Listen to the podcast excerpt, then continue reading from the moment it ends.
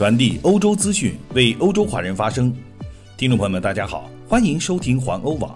今天是二零二零年十二月四号，星期五。我们在荷兰为您播报。下面请听环欧每日播报。据德国媒体报道，近期，德国政府以国家安全风险为由，禁止中国航天发展公司收购一家专门从事包括 5G 在内的卫星和无线电技术的德国公司。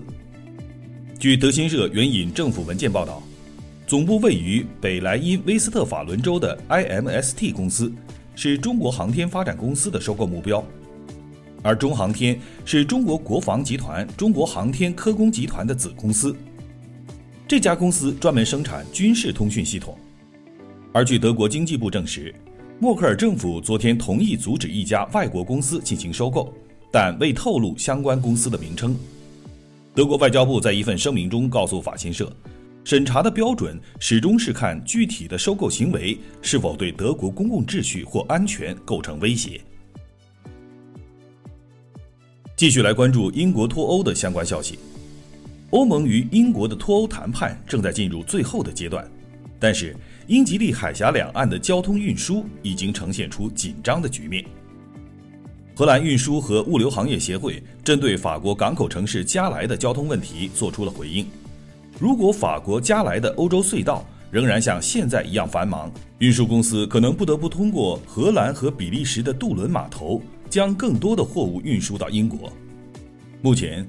在加莱和其他的法国港口城市，已经出现了大批装有向英国运送货物的卡车。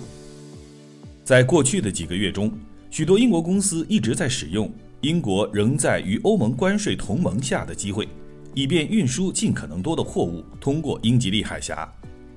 以往，大部分的货物都是通过欧洲隧道乘火车前往英国的，但是目前通过隧道的交通拥堵已经持续了几周时间了。运输和物流协会的一名管理人员告诉媒体，平均每天有八千辆货车受阻，司机每天平均要等候五到六个小时，交通堵塞长达六十公里。继续来关注新冠疫情的消息，截止今天，全球新冠病毒死亡人数已经超过了一百五十万人。这种病毒自去年年底传播到世界各地之后，到今年六月底。已经造成了五十万人死亡，九月底时死亡人数达到了一百万人。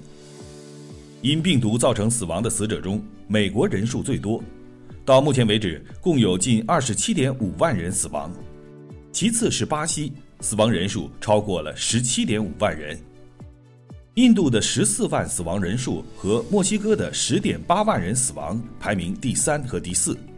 而排名第五和第六的是欧洲的英国和意大利，死亡人数分别超过六万人和五点八万人。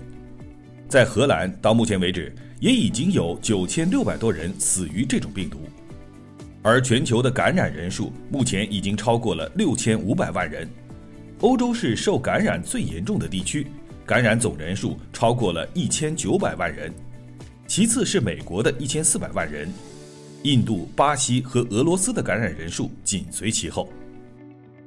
来关注疫苗的消息。据《华尔街日报》报道，美国制药公司辉瑞宣布，今年可提供的新冠疫苗数量将大大少于先前的计划，将从一亿剂减半至五千万剂。数量减少的原因是由于原材料获取不足造成的。辉瑞公司与德国生物技术公司 BioNTech 共同开发的疫苗，本周在英国获得了紧急批准，在美国和欧盟也正在申请疫苗的授权。辉瑞和 BioNTech 仍然计划明年向多个国家提供超过十亿剂的疫苗。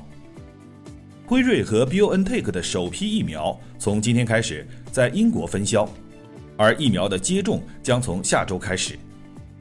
今年能够有多少人可以接种疫苗，目前还有待观察。英国商务国务秘书萨尔马说：“英国现在已经拥有八十万剂疫苗，我们希望到今年年底时能够有几百万剂。”目前，英国卫生管理局 NHS 正在寻找专人帮助接种疫苗。在英国，英国政府的抗疫顾问、副首席医疗官范塔姆教授。近日成为了一个家喻户晓的名字。在疫情中，唐宁街十号首相府所举行的例行新闻发布会上，经常由范塔姆领衔。他深入浅出，用简明生动的语言，形象解释英国政府的抗疫战略和措施，给人留下了深刻的印象。同时，在网络上也收获了大批的粉丝。比如，他经常把抗疫用一场足球比赛或者是坐火车来进行比喻。